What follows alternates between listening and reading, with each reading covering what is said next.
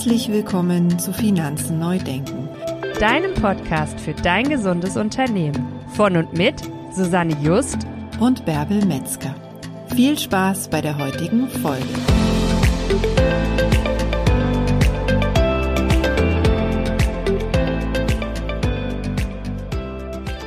In den letzten Episoden haben wir uns über das Thema Umfeld unterhalten. Wir haben uns darüber unterhalten, was Strukturen denn für uns bewirken können. Und heute möchten wir uns mal anschauen, wie man die Strukturen und Prozesse, die man so hat, vielleicht automatisieren kann im Unternehmen.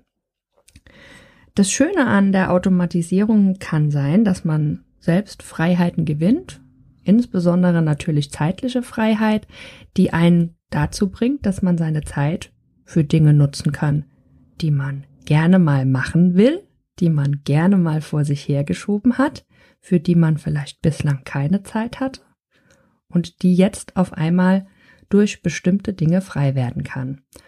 Und was schön ist an der Automatisierung, sie kann dir die Arbeit auch deutlich erleichtern.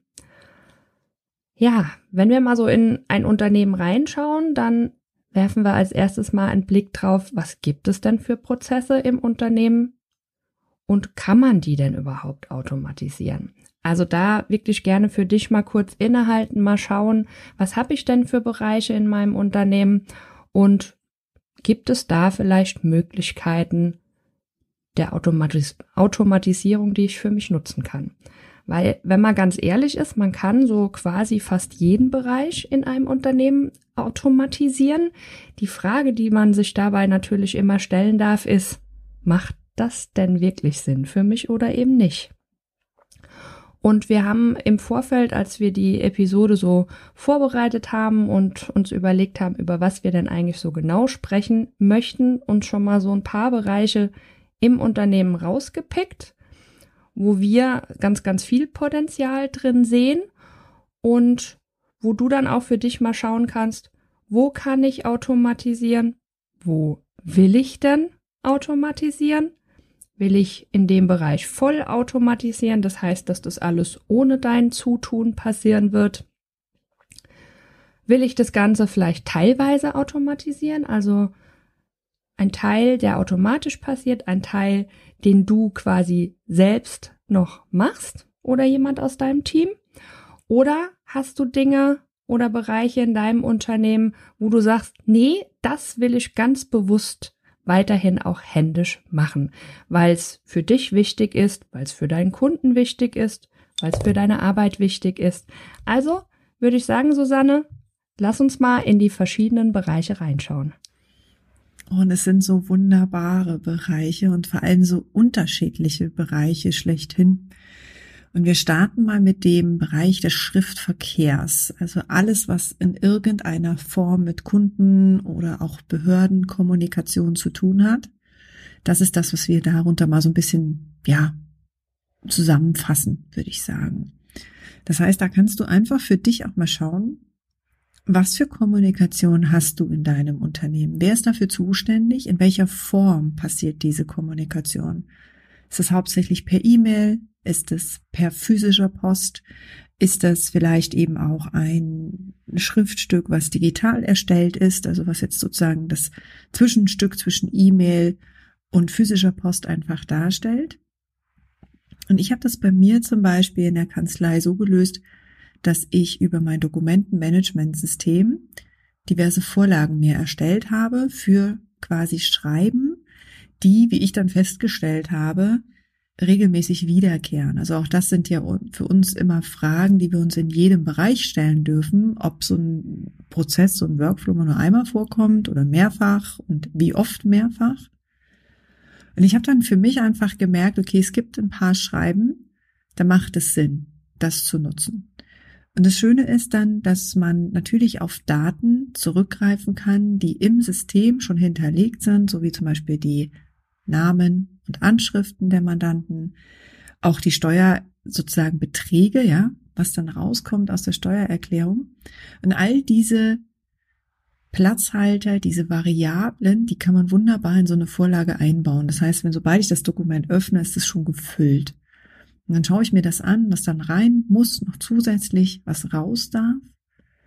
Und welche der Textbausteine, die da eben auch eingebaut sind, sinnvoll sind für dieses Schreiben und welche nicht. Und wenn ich feststelle, dass zum Beispiel ein Textbaustein nicht mehr passend ist, dann überlege ich mir, ist es nur für den Mandanten nicht passend oder ist es auch für die Zukunft für andere Mandanten nicht mehr passend? Und dann kann ich für mich gleich entscheiden, diese Vorlage dann für die Zukunft anzupassen, um eben nicht dann es in jedem Schreiben zu machen. Und ähm, das Schöne dabei ist einfach, dass man natürlich auch nicht jedes Mal überlegen muss, wie habe ich denn das eigentlich beim letzten Mal geschrieben? Oder bei welchem Mandanten hatte ich das denn schon mal?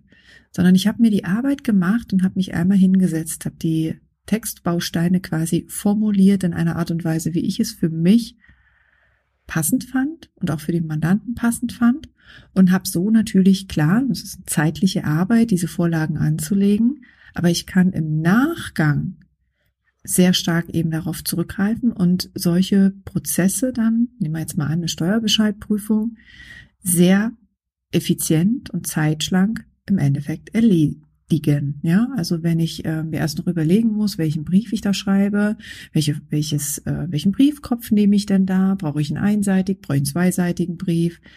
Muss ich irgendwie, wie heißt denn der Bescheid eigentlich? Von wann ist denn der Bescheid? Ja, es ist alles fehleranfällig. Wenn man da eben wirklich auch guckt, dass die Kommunikation dann so schön einheitlich durchläuft, sind das effiziente Workflows. Ja, und was da, denke ich, auch megamäßig viel Sinn macht, ich glaube, das ist dir ja nicht zugeflogen, sondern dass man sich da einmal auch mit seiner Software auseinandersetzt und die Zeit wirklich investiert und mal schaut, was kann denn meine Software eigentlich? Wie kann das, was ich sowieso schon habe und was ich jeden Monat oder einmal im Jahr oder äh, ähm, einmal in der Anschaffung bezahlt habe, wie kann ich denn das möglichst effizient und auch ähm, ähm, was kann ich davon alles mitnutzen? Weil wie viele Programme gibt es denn? Und da dürfen wir alle ganz ehrlich sein. Ähm, da nutze ich einen Bruchteil von dem, was die eigentlich kann. Also ich sehe das jetzt bei uns. Wir haben ja verschiedene Softwareanbieter ähm, und und das eine geht bei dir halt rechts rum, was bei mir links rum geht. Aber da einfach mal zu gucken, wie funktioniert es bei mir und wie kann ich mir da auch das Leben vielleicht leichter machen am Ende. Oder auch, welche Möglichkeiten bietet die Software und wie kann ich die Brücke bauen?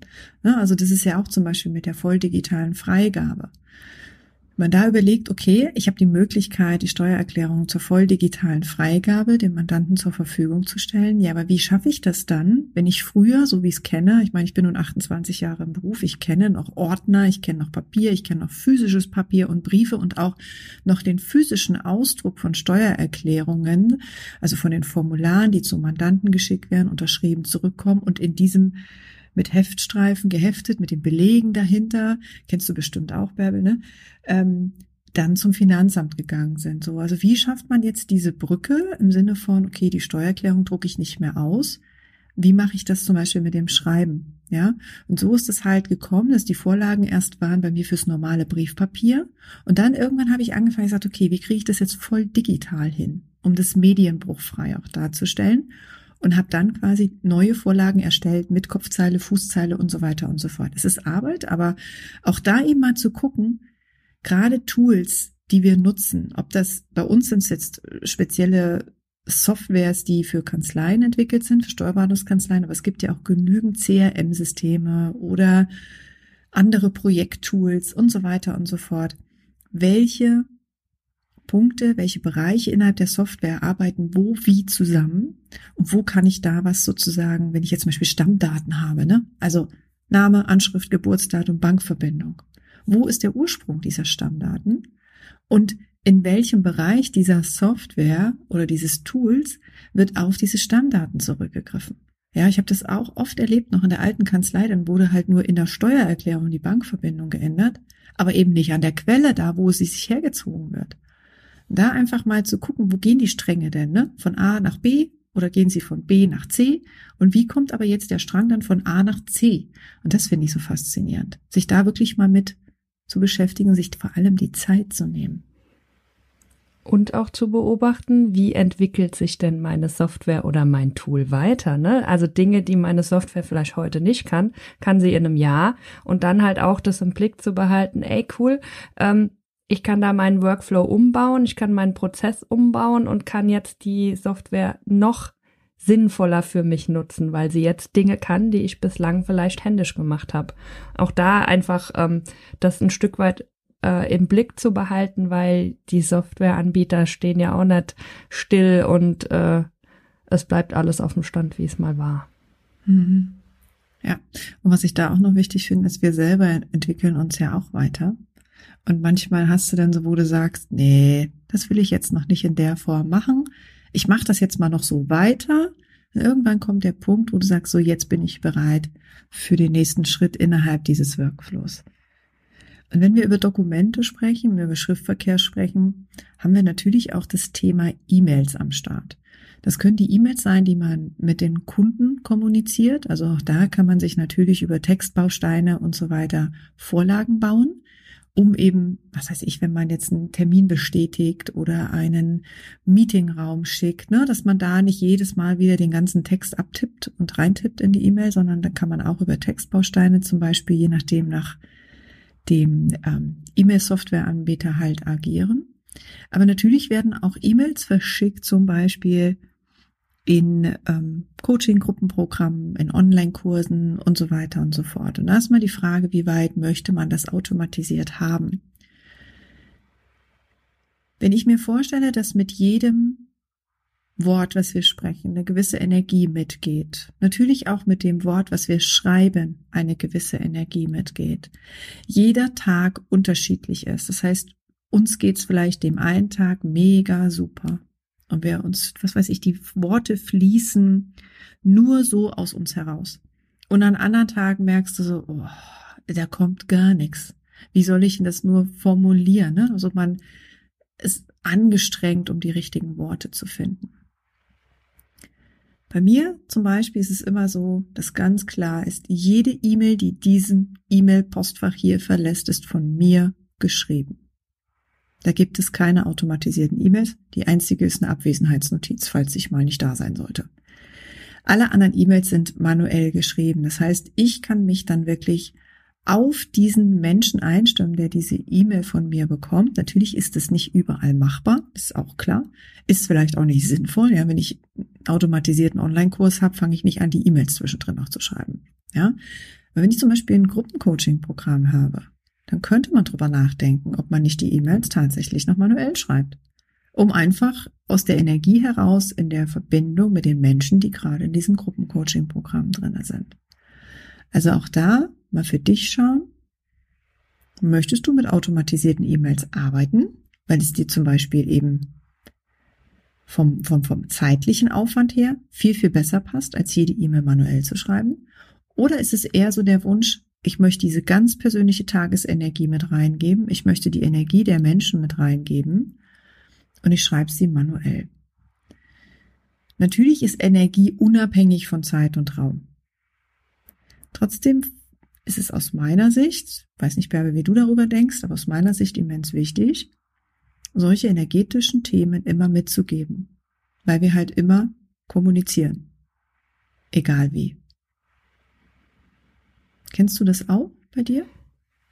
Ja, auf jeden Fall. Also ähm, ich, wenn du jetzt so so ein Beispiel nimmst, ne, ähm, Terminbuchung, da, da kann man das ja, finde ich, so so so schön dran sehen. Ne? Es passiert am Ende, das Ergebnis ist das gleiche. Aber es, für mich macht es einen Unterschied. Also ich habe da gar kein Thema mit, wenn ich irgendwo einen Termin buche und krieg dann automatisiert meine E-Mail mit ähm, dem, dem Raum für die Videokonferenz oder wie auch immer der Termin gestaltet ist. Ähm, aber wenn bei mir jetzt einer einen Termin bucht in der Kanzlei, dann kriegt er von mir persönlich den, den Link zu unserem Videokonferenzraum geschickt, weil mir das wichtig ist, weil ich immer da die Einladung dem Menschen mitschicken möchte. Es ist beides vollkommen okay, aber jeder muss für sich wissen, wie, wie möchte ich es für mich gelöst haben. Für meinen Termin jetzt zum Beispiel, den ich dem Kunden vergebe. Und auch für das Unternehmen, ne? Und auch da mal zu gucken, es gibt ja Menschen, die quasi schon den Kalenderlink auf die Webseite packen, im Prinzip, dass ähm, externe Menschen, egal ob jetzt potenzielle Neukunden oder eben schon Kunden, sich einfach, sag ich das mal, einfach und automatisch einen Termin buchen können. Und wenn wir so manchen Marketern Glauben schenken, wäre das wohl auch die Lösung um zum Beispiel eben die Hürde für Neukunden kleiner zu gestalten. Was ist aber, wenn das Menschen sind, die eigentlich von vornherein gar nicht zu dir passen? Du kriegst von diesen Menschen nichts irgendwie zu lesen, nichts zu sehen, sondern die buchen sich einfach in deinen Kalender ein.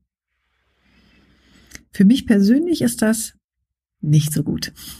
Ich möchte wissen, wer in meinen Kalender reinkommt. Ja, ich möchte nicht Zeit oder mir, dass mir Zeit genommen wird, wo ich nicht vorher schon einen Kontakt hatte.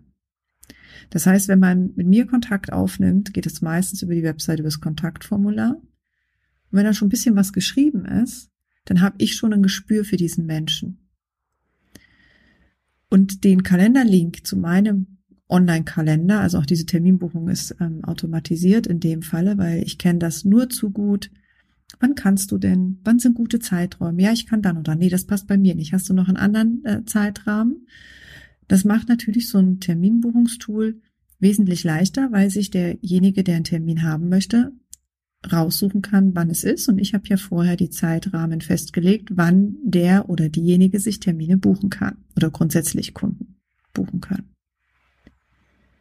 Und wenn dann die Terminbuchung reinflattert, mache ich das genauso wie du, Bärbel, dass ich dann sage, okay, ich erstelle den Meetingraum für die Videokonferenz und schicke den dann rüber. Manchmal hat man sowieso schon etwas, was man noch mitgeben möchte, wo man sagt, okay, das und das bitte vorbereiten oder, ne, dann kann man das wunderbar machen.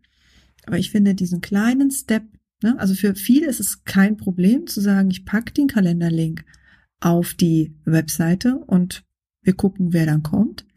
Für mich ist diese Hürde einfach eingebaut, weil ich bei mir einfach schon in den Menschen rein spüren möchte, anhand der Worte, die er mir vorher geschrieben hat. Oder vielleicht ist es eine Branche, die ich gar nicht bediene oder bedienen möchte.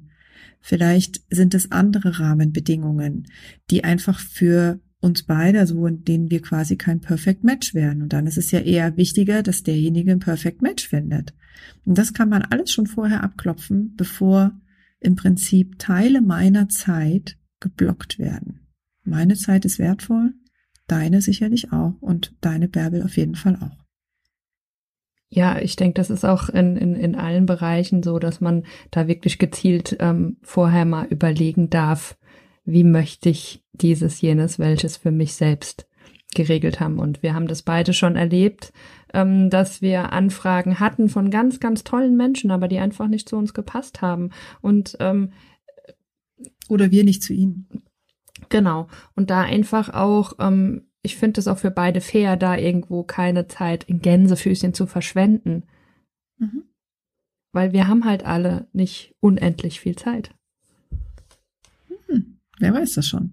Was mir dazu aber noch einfällt, wenn ich zum Beispiel irgendwie eine medizinische Praxis habe, ne? Zahnarzt, Physio, Ergo, whatever. Ja. Da kann man schon mal drüber nachdenken, ob man solche Terminbuchungen sozusagen automatisieren kann, ob das möglich ist, um eben den Empfang in der Praxis zu entlasten. Weil da sind ja auch, ne, also die Patienten, die dann kommen und Termin haben, dann ist die Zuzahlung zu leisten, dann gibt's vielleicht noch die Folgetermine abzusprechen und so weiter und so fort. Weil dass man da eben auch, also ich, ich fällt mir gerade ein, ich schätze das zum Beispiel bei meiner Friseurin so extrem, ja. Ähm, die haben eine App, da kann ich mir genau rausgucken. Ich weiß, wann Bianca Zeit hat, wann sie keine Zeit hat, wann vielleicht Urlaub ist. Wenn ich feststelle, oh, es wäre cool, wenn ich den Termin vielleicht irgendwie äh, in innerhalb der Woche noch verschieben kann. Ich kann einfach von A nach B schieben ohne dass ich dort anrufen muss. Das heißt, die können sich ihren Kunden widmen, die können an den, an den Waschtischen und am Stuhl arbeiten im Endeffekt und werden nicht permanent durchs Telefon gestört. Ich finde das mega. Also da ist eine Automatisierung 1a.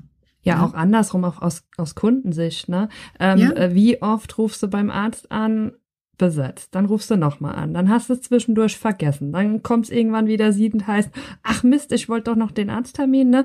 Und, und so hast du es in einem Schritt erledigt. Also da finde ich das auch mega, mega schön, auch für beide Seiten. Oder du hast beim Arzt nur ein Sprechzeitenfenster von neun bis elf und dann probierst du es so. Und da rufen alle an. Super. Und dann rufen alle an, genau. Ne? Oder eben, du vergisst es dann, was du gerade sagst, sondern es ist fünf nach elf und dann kriegst du wieder keiner ins Telefon.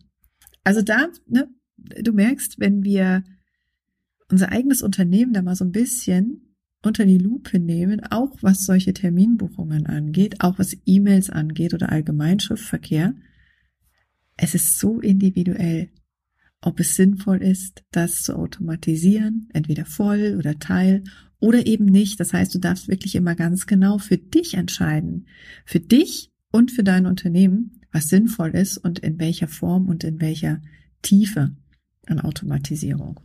Ja, und da auch gern mal immer wieder die Kundenbrille aufsetzen. Also nicht nur an, an mich selbst denken in Gänsefüßchen, sondern auch mal die Kundenbrille aufsetzen und mal schauen, hey, äh, wie sieht's denn vielleicht auf der anderen Seite aus? Also das finde ich auch nochmal ganz, ganz wertvoller Impuls, äh, der mir gerade kam, wo wir so drüber gesprochen haben.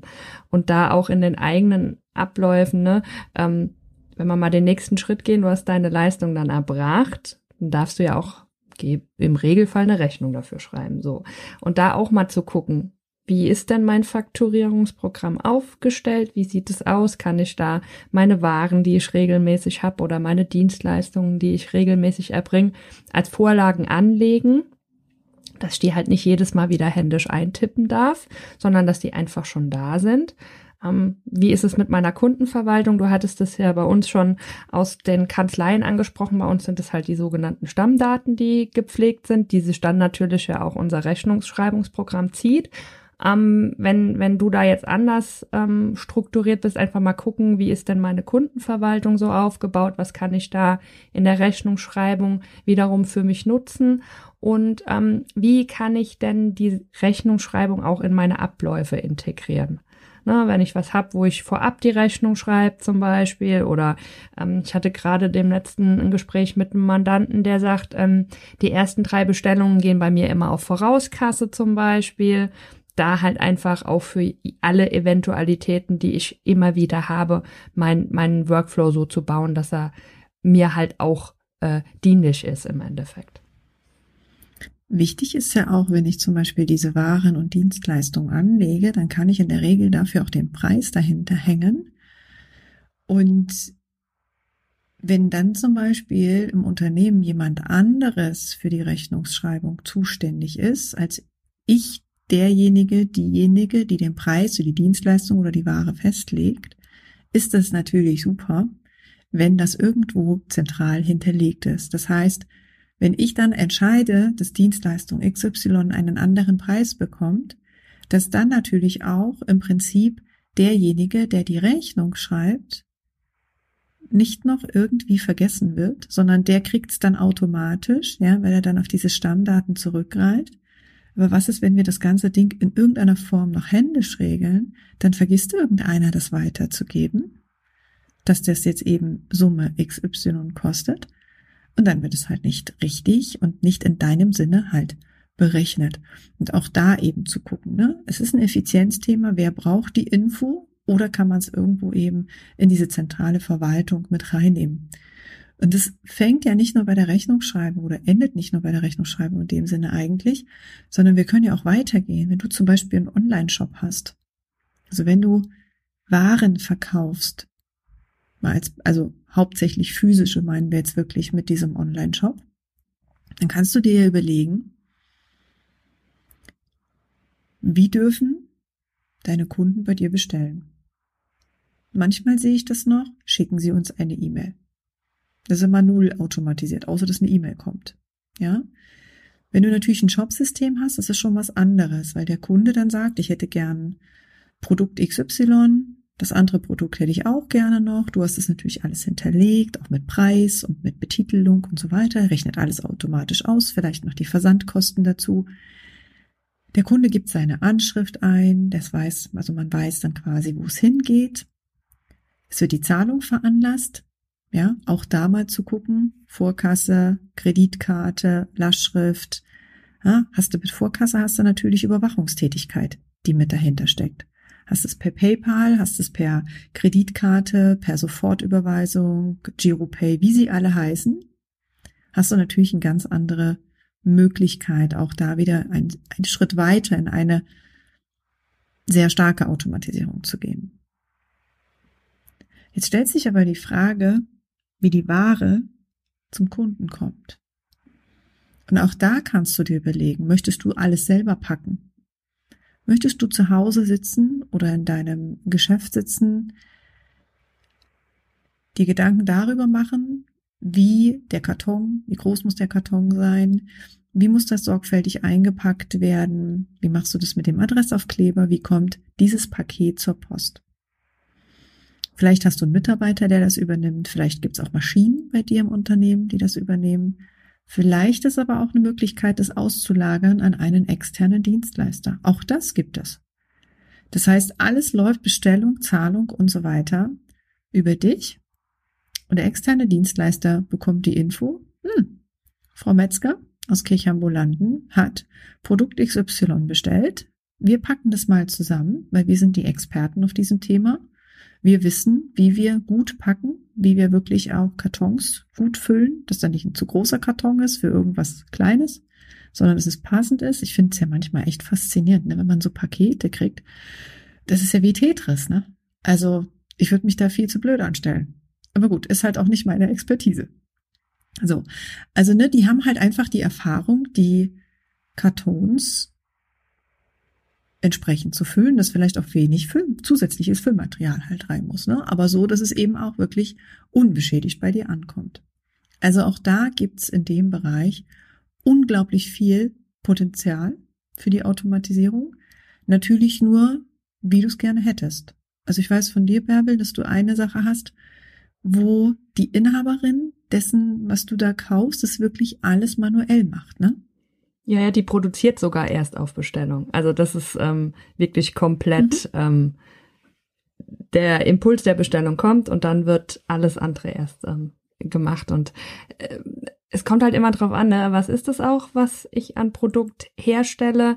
Ähm, und vieles ist ja auch ähm, mit, mit einem bestimmten Wachstum auch verbunden. Ne? Wenn ich jetzt ein kleines Start-up-Unternehmen bin, habe ich an der Stelle vielleicht auch leichter, das alles noch selber zu machen. Aber wenn ich auf eine bestimmte Größe irgendwann gewachsen bin, kann ich das vielleicht auch in der Form gar nicht mehr selbst leisten und muss dann ja auch eine Lösung für finden und ähm, entweder halt über eigenes Personal lösen oder entsprechend, wie du es gerade gesagt hast, über einen Dienstleister auslagern. Und ähm, auch da wieder ganz, ganz wertfrei. Ne? Das eine ist ja nicht besser oder schlechter als das andere, sondern ähm, es kommt halt auch wieder ganz individuell auf den Unternehmer drauf an, wie er es denn selbst haben möchte. Ich musste gerade auch dran denken, ähm, im Moment ist es ja ein relativ großer Hype ähm, wieder beim beim Rasieren halt auf diese Rasierhobelgeschichte und so. Und wie schön diese Päckchen gepackt sind teilweise. Und da ist es egal, ob der der Empfänger jetzt Männlein oder Weiblein ist, sondern da da kommen im Moment Unternehmen ähm, zum Vorschein und die machen das wirklich traumhaft schön. Wenn wenn du dann das Päckchen, das ist auch ein Erlebnis ne für den der es bekommt, wenn du so ein schönes Päckchen aufmachst, dann ist noch mit einem Aufkleber das Versandpapier und das ist noch gebrandet gebrandet und keine Ahnung, da gibt's ja fast nichts mehr, was es nicht gibt. Oder ich für mich, wenn ich Stoff bestell ähm, bei meinem Stoffdealer des Vertrauens, ja, die, die packt das so schön ein. Und da ist allein halt das Öffnen von dem Päckchen schon ein Miterlebnis. Ja, da einfach zu gucken, ne, was ist einem wichtig, was ist wirklich, also auch da wieder diese Individualität auch des Unternehmens zu leben, ne? Was, was möchte man weitergeben? Geht's eher darum, so viel es geht nach draußen zu bekommen. Ähm, geht natürlich auch, wenn du sagst ja gerade ne, mit Rasierhobel und Co. Das sind ja auch nicht unbedingt kleine Unternehmen, ne? Also mh, mm, die sind, das sind vielleicht Startups, Aber die fangen ja trotzdem auch an mit dem, mit dem großen Wunsch halt wirklich zu wachsen und zu gucken, ne? Und sicherlich ist der ein oder andere Workflow nicht gleich von Anfang an passend, weil an irgendeiner Ecke hängt's dann, ja, kommt ein Paket nicht äh, an oder sie können gar nichts dazu. Das hatte ich mal bei meinem Kosmetikhersteller der äh, 14 Tage auf dem Paket. Das ist irgendwie kann gar nicht sein, sonst muss zwei, drei sehr Tage. Sehr ungewöhnlich, ne? Sehr, sehr ungewöhnlich und ähm, die konnten gar nichts dafür, weil das war halt einfach der Versanddienstleister, der da irgendwie, da hing irgendein Paket quer und damit hat alles andere aufgehalten. Ne? Es war, war ganz faszinierend, das äh, zu beobachten. Aber da wirklich eben auch individuell zu gucken, was ist wichtig, was ist dir wichtig, wie möchte das zum Kunden gehen und vor allem, wie möchtest du deine, deine Werte und deine Energie halt auch mitgeben. Ja, dann kommen wir jetzt zu einem ziemlich großen Thema, und zwar den Themen der Finanzen. Natürlich können wir auch im Bereich unserer Finanzen ganz, ganz viel automatisieren.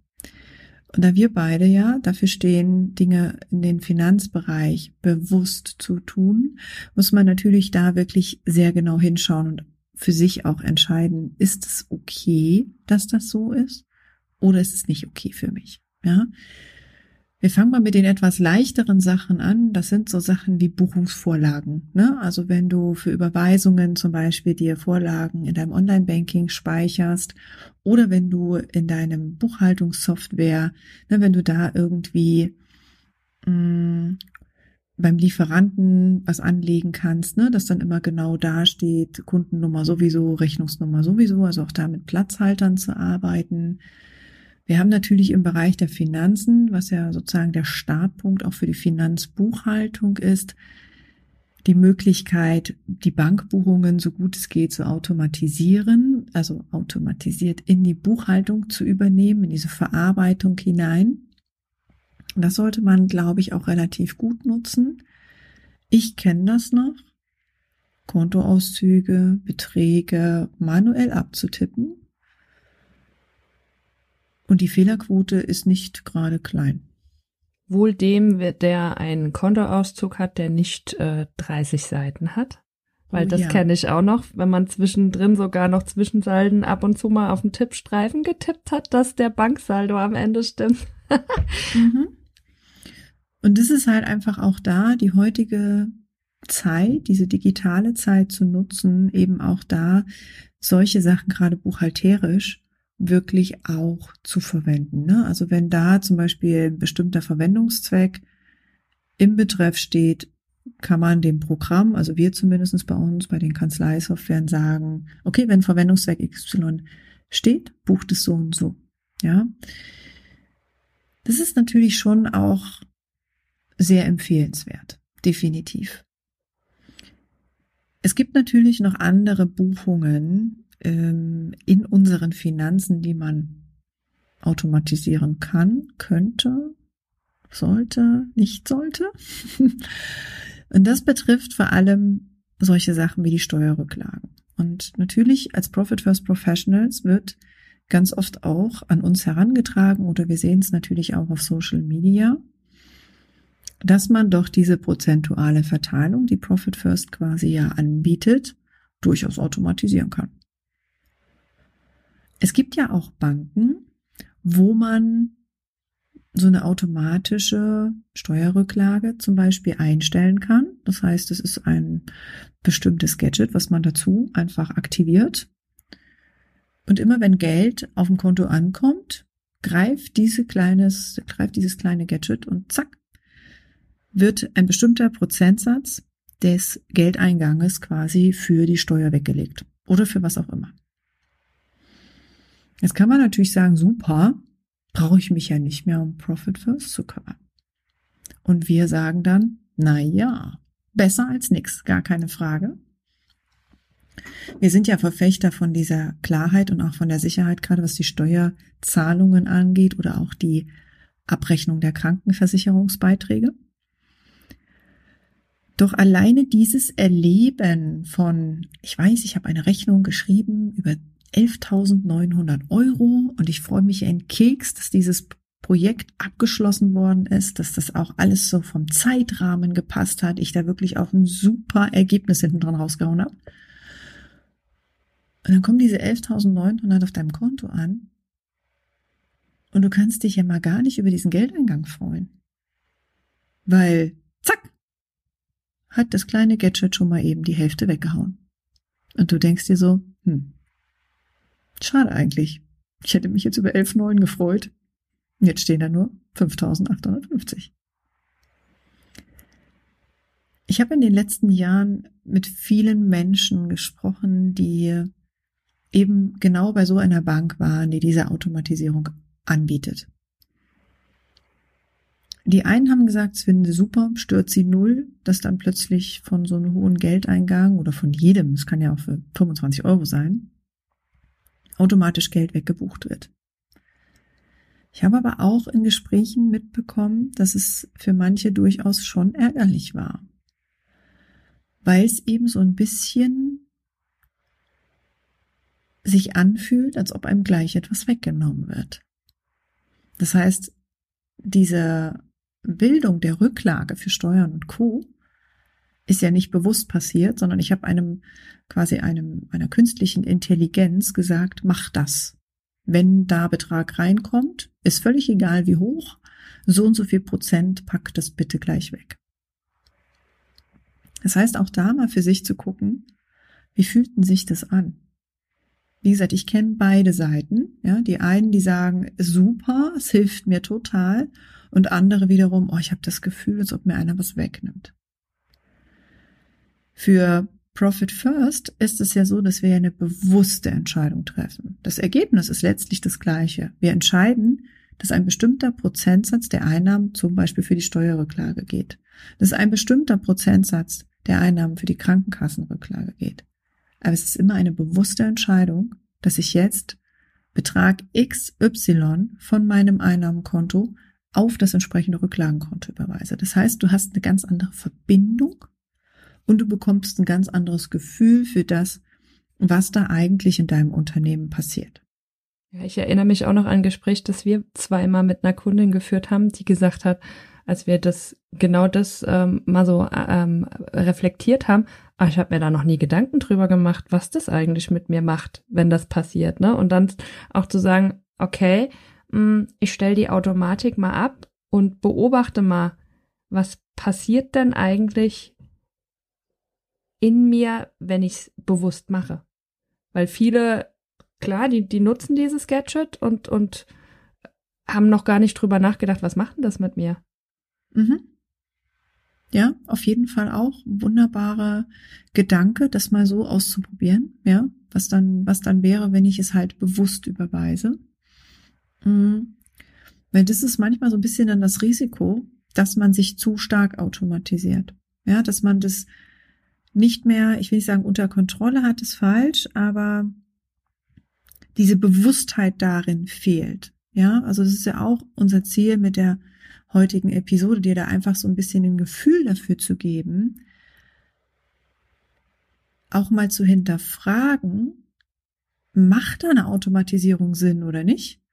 Vielleicht ist es einfach auch mal ein Experiment wert, die Automatisierung an der Stelle rauszunehmen. Und natürlich auch im, im Bereich der Finanzen. Ne? Wir könnten noch ein paar andere Automatisierungen einbauen. Die heißen dann sowas wie Daueraufträge. Ja, es ist ein Stück weit auch natürlich eine Automatisierung, dass ich beispielsweise am Monatsanfang meine Miete bezahle oder andere Sachen, Sparrate und so weiter. Ne? Also für mich bewusst entscheide, ich möchte, dass jeden Monat Summe X auf mein Sparkonto geht. Der nächste das nächste Wort, was dann kommt, ist das Thema Lastschriften. Dass man anderen Menschen eine Lastschrift erteilt anderen Unternehmen und die quasi dann das Geld vom Konto abziehen. Auch da, wir als Profit First Professionals sind immer der Meinung, so wenig es geht an Lastschriften. Manchmal ist es unklug, also ich sag mal, so eine Telekom-Rechnung wollen wir jetzt vielleicht nicht unbedingt manuell überweisen oder so, ja, oder von einem anderen Telekommunikationsanbieter. Aber auch da, ne, einfach mal in die Überlegung reinzugehen. Es ist mein Geld, was da auf dem Konto ist. Das Geld, was ich mit meiner Arbeit in mein Unternehmen hereingeholt habe.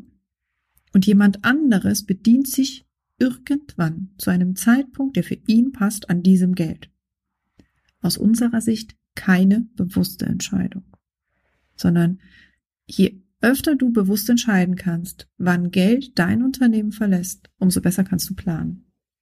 Ja, auch ähm, bei uns immer wieder gern gesehen das Finanzamt, ne? Da auch zu gucken. Also man kann ja auch nur für bestimmte Teile äh, ein Lastschriftmandat erteilen. Also wenn ich jetzt zum Beispiel so überlege, wo es auf jeden Fall immer Sinn macht, ist die Umsatzsteuer, die laufende Vorauszahlung. Aber ich kann das jetzt splitten und kann sagen, okay, die laufenden Vorauszahlungen darf das Finanzamt abbuchen, aber die Abschlusszahlung möchte ich bitte selbst anweisen oder genauso bei den Einkommensteuervorauszahlungen oder Einkommensteuerabschlusszahlungen. Also da auch ähm, die Möglichkeiten, die ich habe, auszuschöpfen und zu sagen, okay, bei dem einen macht es Sinn für mich und bei dem anderen ähm, möchte ich es lieber selbst in die Wege leiten. Das finde ich auch immer noch mal so ein Punkt, ähm, den, den man gerne mal mit durch sein System laufen lassen kann auch. Wo ist die eigene Grenze? Ne? Also ich habe zum Beispiel auch für die Umsatzsteuereinzugsermächtigung, für die Einkommensteuer nicht, überweise ich. Ne? Und eben auch da nochmal zu gucken hm, beim Thema Effizienz. Effizienz ist ja immer etwas mit, hat ja immer sehr viel mit Workflows zu tun. Wenn du zum Beispiel, also ich nutze das bei mir sehr gerne, dass ich einmal die Woche einen Zahlungslauf nur mache. Das heißt, dass ich nicht immer, wenn eine Rechnung reinkommt, die äh, dann sofort überweise, sondern eben ganz Profit First like immer schön in meiner entsprechenden äh, Verteilungszeitraum, ähm, in meinem Rhythmus halt bleibe und trotzdem aber eben schau, dass ich diesen Beleg, der diese Überweisung zugrunde legt, nicht fünfmal in der Hand habe. Also nicht in der Hand habe, wenn er in den Posteingang kommt, nicht in der Hand habe, um ihn zu bezahlen, nicht in der Hand habe, um ihn in der Buchhaltung zu verbuchen und nicht in der Hand habe, um ihn danach abzulegen. Okay, es war nur viermal, aber äh, ich glaube, es ist klar geworden, was ich damit meine. Das heißt, auch da mal diesen Workflow zu überprüfen, ob man nicht einfach sagt, okay, ich habe den Beleg einmal in der Hand. Okay, zweimal in dem Posteingang kommt er vielleicht rein, wenn er physisch kommt, ansonsten kommt er per E-Mail. Ich verbuche ihn in der Buchhaltung als Posten, der noch an den Lieferanten überwiesen werden muss. In dem Lieferanten ist die Bankverbindung alles hinterlegt und ich entscheide an dem Tag, an dem mein Finanztag in der Woche ist, welche Rechnung ich überweise. Dann kann ich das bei mir im Buchhaltungsprogramm genau auswählen. Die Position hätte ich gerne, die Position und die Position. Und die packt er mir dann in eine sogenannte Sammelüberweisung und die kann ich an die Bank schicken.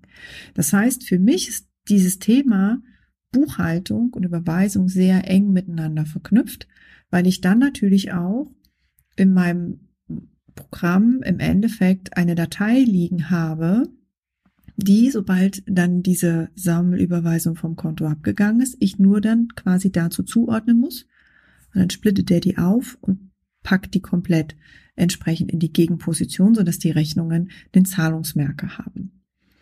Auch das mal zu schauen in deinem Buchhaltungsprogramm, ob das sinnvoll ist. Ja, weil auch da, es gibt natürlich auch immer Unternehmen, wo es dann Freigabeprozesse innerhalb der Unternehmensleitung natürlich auch gibt, also wo jemand die Buchhaltung macht und dann die Rechnungen oder die Zahlungsausgänge vorbereitet werden und dann der Inhaber oder die Inhaberin oder einer der Inhaber dann eben das freizeichnet, dass das auch rausgehen darf. Auch da wirklich mal solche Prozesse zu hinterfragen, was kann man da teilweise am, ähm, automatisieren, aber vielleicht, also voll automatisieren, glaube ich, in der Buchhaltung kaum, aber ähm, sehr stark automatisieren, auf jeden Fall. Ja, wo wir da gerade so dabei sind, ne, bei den, bei den Vorgängen, die wir so im, im Unternehmen haben. Also da ist ja auch vielleicht mal zu reflektieren, wo kommen denn meine Rechnungen alle her? Muss ich die aus einem ähm, Tool vielleicht oder aus, aus ähm, mich irgendwo einloggen und das runterladen? Kann mich da vielleicht ein Tool unterstützen? Auch äh, da immer die Frage zu stellen, ne, wie oft habe ich das? Habe ich das einmal? Oder habe ich das an vielen verschiedenen Stellen? Kann ich über eine E-Mail-Weiterleitung meine, meine Rechnungen in die Buchhaltung bekommen? Also da gibt's ja fast nichts mehr aktuell, was es nicht gibt. Also auch da vielleicht ein bisschen zu informieren, was habe ich denn für Möglichkeiten? Und ähm, ja, halt einfach mal zu gucken, was habe ich denn für Vorgänge in meinem Unternehmen? Ist es ein einmaliger Vorgang? Dann ist vielleicht ähm, ist ein bisschen äh, quatschig, sich da mit Automatisierung zu beschäftigen, aber alles, was wiederkehrend ist, und es ist tatsächlich auch wiederkehrend, wenn es nur einmal im Jahr kommt, also da wirklich auch zu schauen, was habe ich dann und, und entsprechend Prozesse zu bauen und die auch immer gerne mal wieder anzugucken.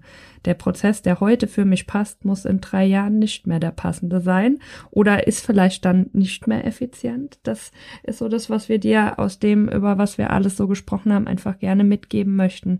Stell dir immer wieder die Frage, macht es Sinn, hier irgendetwas zu digitalisieren, zu automatisieren und was ist vielleicht auch in meiner Kerntätigkeit digitalisier- und automatisierbar und möchte ich das für mich haben? Und äh, das ist uns, denke ich, wirklich sehr, sehr wichtig, dass du für dich guckst, ist es für mich stimmig?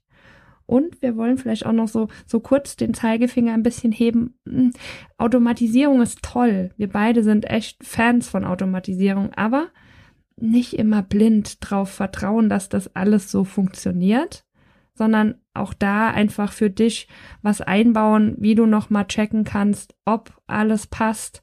Auch da, ne, verschieben sich auch bei deinem Dienstleister, Softwareanbieter, was auch immer, verschieben sich ja auch Dinge. Dann gibt's ein Software-Update und auf einmal funktioniert vielleicht das, was bislang super duper gut für dich funktioniert hat, nicht mehr. Und dann ist es wichtig, dass du das erkennst.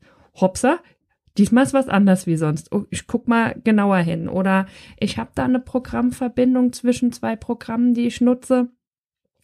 Macht es das denn richtig? Nur weil die Programmverbindung da ist, muss es ja am Ende des Tages nicht stimmen. Und da hast du noch ein schönes Beispiel, gell, Susanne? Hm, ja, mir fiel auch gerade noch, noch was anderes ein. Ich komme gleich zu dem Beispiel, was du gerade gesagt hast auch, ne? Manchmal kann es auch sein, dass quasi die Ausgangsdatenlage, ich nenne das jetzt mal so, nicht dem entspricht, wonach wir diesen Workflow ursprünglich gebaut haben. Das heißt, da kommt entweder irgendwas dazu oder es fällt weg oder es ist eine einzige Besonderheit da. Und schon passt dieser Workflow, diese Automatisierung nicht mehr dazu und dann wird's halt fehleranfällig. Und gerade so das Thema sowieso Fehleranfälligkeit. Wir dürfen bei aller Automatisierung nicht vergessen, es ist eine künstliche Intelligenz, die da hinten dran arbeitet. Das heißt, es werden irgendwelche Bits und Bytes ausgelesen und daraus wird sozusagen dieser Automatismus erzeugt. Wenn wir als Menschen nicht mehr wissen, was da am Ende rauskommen soll, wird es sehr, sehr schwierig, weil wir genau diese Automatisierung nicht prüfen können. Und das Beispiel, was du gerade angesprochen hast, Bärbel, ist einfach, kenne ich noch aus meiner Ausbildungszeit, also nicht, wo ich selber in der Ausbildung war, sondern wo ich selber ausgebildet habe, dass eben in einem, in einem Unternehmen ein steuerlicher Sachverhalt war, der etwas besonders war, der also sozusagen so ein, so ein kleines, so eine kleine Randgeschichte letztlich war. Und der Azubi quasi darauf vertraut hat, ist ja super, gibt ja eine Programmverbindung vom Modul Finanzbuchhaltung zum Modul Umsatzsteuer in die Jahreserklärung rein und hat es aber nicht geprüft. Er hat es nicht quergecheckt, noch einmal quasi nachgerechnet, sage ich jetzt mal. Ich habe es ähm, bei der ersten Durchsicht nicht gesehen, der Chef hat es nicht gesehen. Dann kam der Steuerbescheid und ich denke so, was stimmt da hier nicht? Wieso stimmt das nicht überein mit dem, was wir in der Bilanz stehen haben, bis dann eben diese kleine, diese kleine, ähm, ja, dieses Randproblem ähm, oder die Randherausforderung, Randneuerung, wie auch immer, herauskam und da eben das Programm, die Software, das ja, ich will nicht sagen, nicht wissen kann. Also eine Software kann das nicht wissen, klar, wir programmieren es ja, ne? Aber es war halt ein Schlüssel an der Stelle nicht gesetzt. Und das ist das, was ich danach, habe ich so draus gelernt. Ich habe jedem Azubi bei mir in den Kanzleien immer wieder eingebläut, Leute, ihr müsst nachrechnen.